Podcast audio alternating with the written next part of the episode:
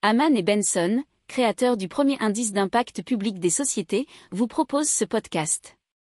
Haman Benson. Le journal des stratèges. Boris Kalt.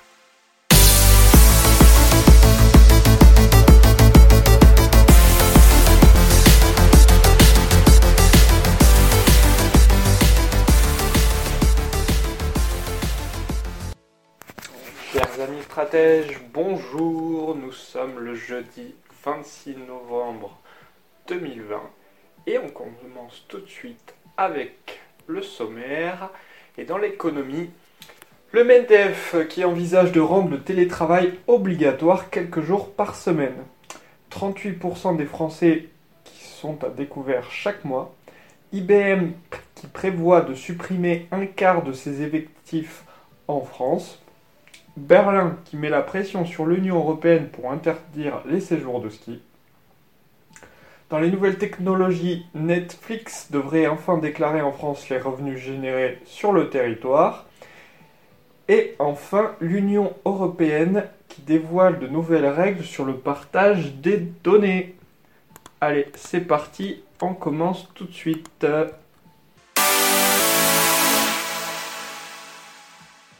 Dans l'économie, le MEDEF envisage de rendre le télétravail obligatoire quelques jours par semaine.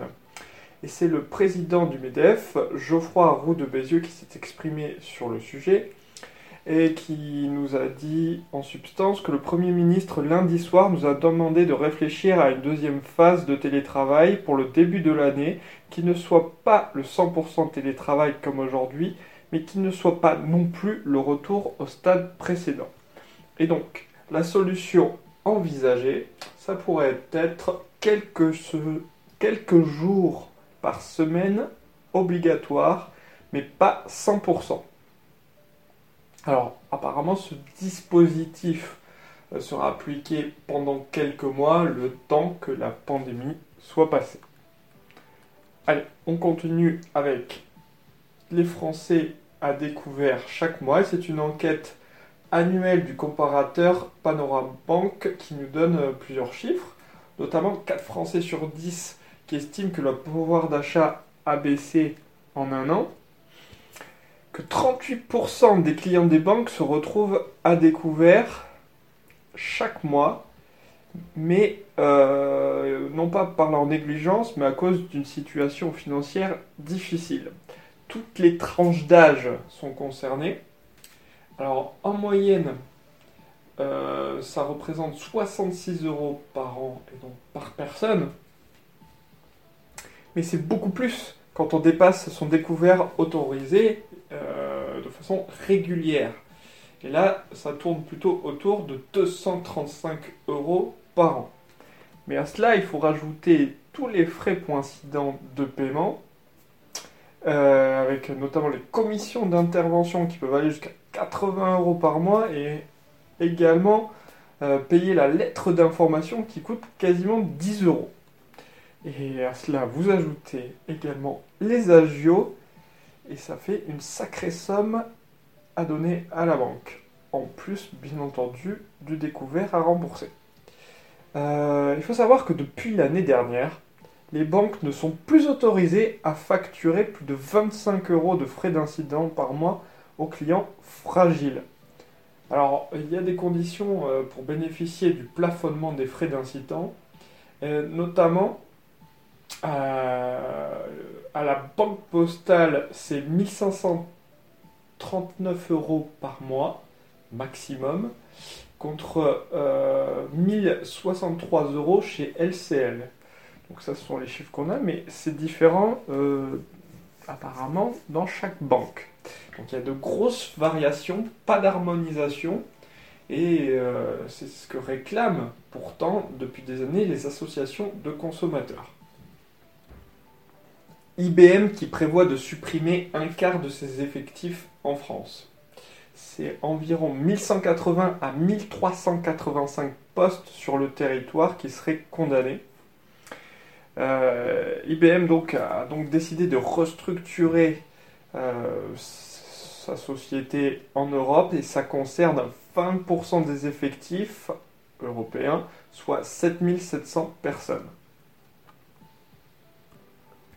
Alors cette réduction de près du quart des effectifs va avoir lieu avant la réorganisation majeure euh, qui va être effectuée par Arvind Krishna, le PDG d'IBM Corporation, concernant la scission d'IBM en deux sociétés distinctes d'ici fin 2021.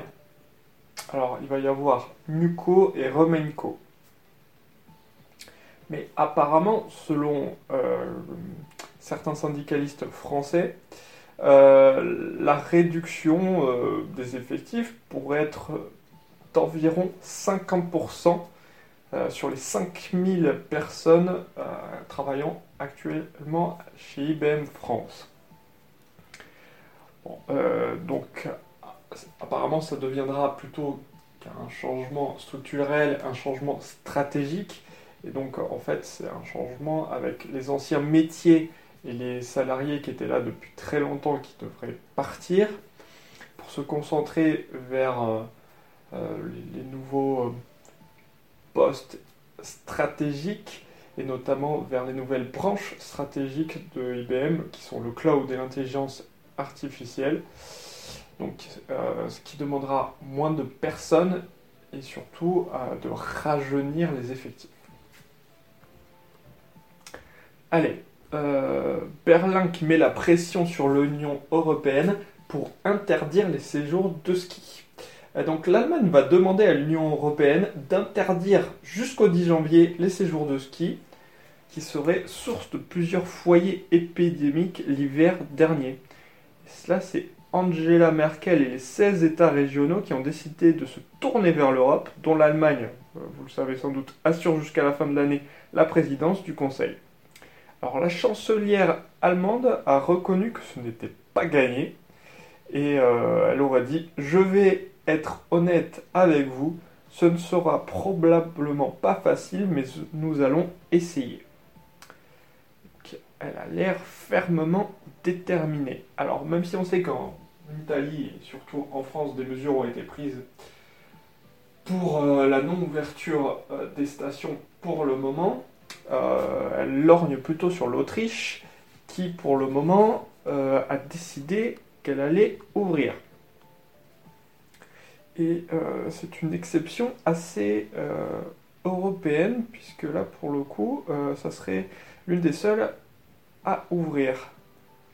il faut savoir qu'en France, les stations de ski, ça représente un marché économique assez fort, puisque c'est 10 milliards de retombées économiques euh, par an sur 350 stations en France, 120 000 emplois saisonniers. Alors, et la fréquentation, 13,5% euh, a lieu euh, dans la période de l'avant-saison, donc c'est avant Noël, et 13% environ à Noël. Donc vous pouvez presque dire que 26,5% pourrait disparaître en fumée et on ne sait même pas ce qui se passera dans les mois futurs.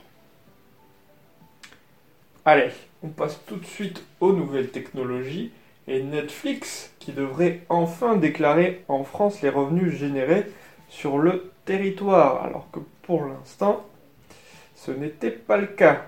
Parce que quand notamment vous vous abonniez à Netflix, euh, l'entité avec laquelle vous signez, c'est Netflix International BV et je vous le donne en mille. Où est-ce qu'elle se trouve? Aux Pays-Bas.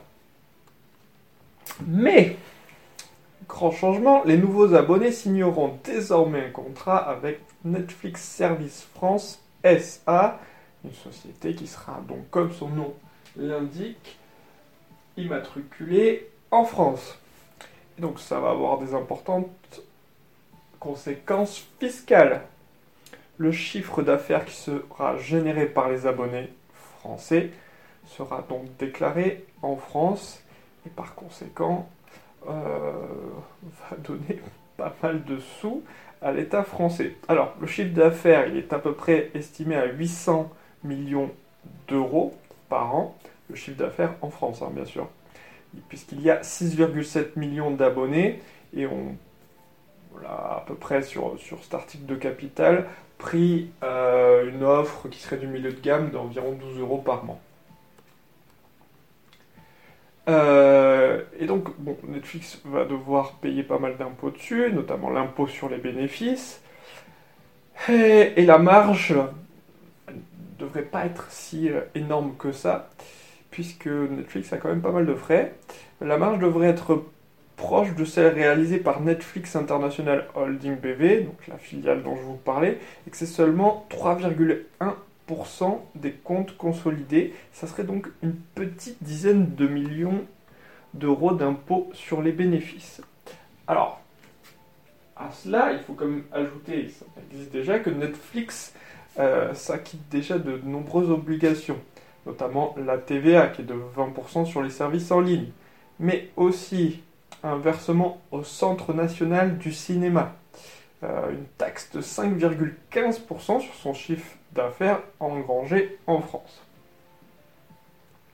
Mais il y en a également une nouvelle qui va prochainement arriver par décret, euh, qui, va obliger Netflix à investir 20 à 25% de ses revenus hexagonaux dans des productions européennes, dont 85% dans des productions françaises.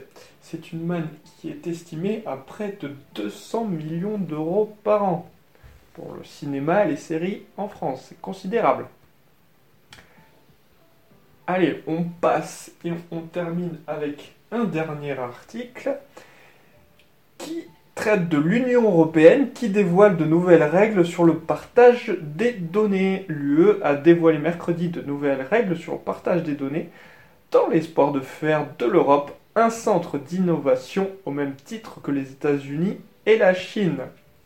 Alors Bruxelles tient à protéger les entreprises européennes contre la suprématie des États-Unis et de la Chine, mais aussi dans le but de protéger les données européennes.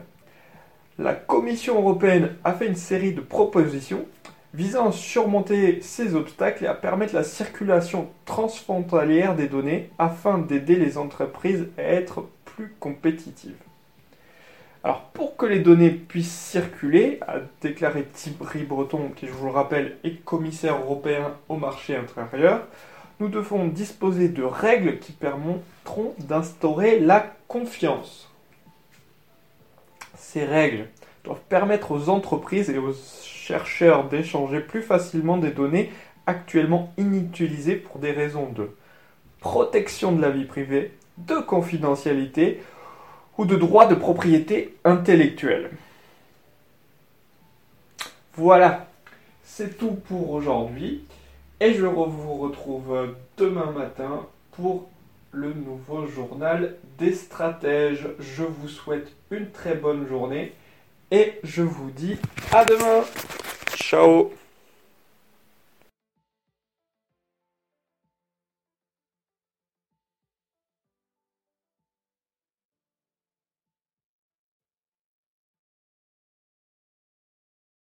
Pour approfondir ces sujets, abonnez-vous à la newsletter de Haman et Benson et écoutez nos autres podcasts que vous retrouverez dans les notes de l'émission ou sur notre site internet.